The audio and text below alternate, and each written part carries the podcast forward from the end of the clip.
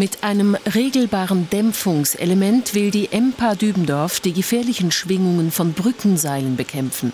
Um die neuen Dämpfer zu testen, muss Felix Weber vorerst einmal Schwingungen erzeugen. Der computergesteuerte Kolben versetzt die Modellbrücke in genau definierte Schwingungen. Bei echten Brücken sorgen Wind und Verkehr für das gefürchtete Aufschaukeln. Und derart erzeugte Schwingungen können zu Materialermüdung führen und im Extremfall sogar zum Einsturz der Brücke.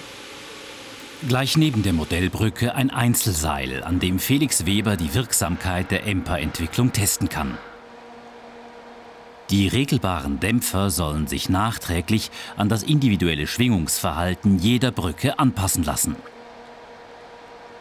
Wie gut die sogenannten adaptiven Dämpfer funktionieren, zeigt der PC. Nach der Aktivierung wird die Schwingung sofort kleiner.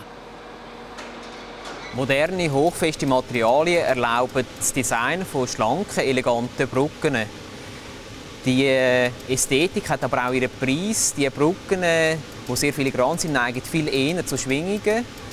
Wir probieren darum mit diesen variablen Dämpfungssystemen am Brückenbauingenieur ein Werkzeug in die Hand zu geben, wo man die Schwingungen besser in den Griff bekommen kann.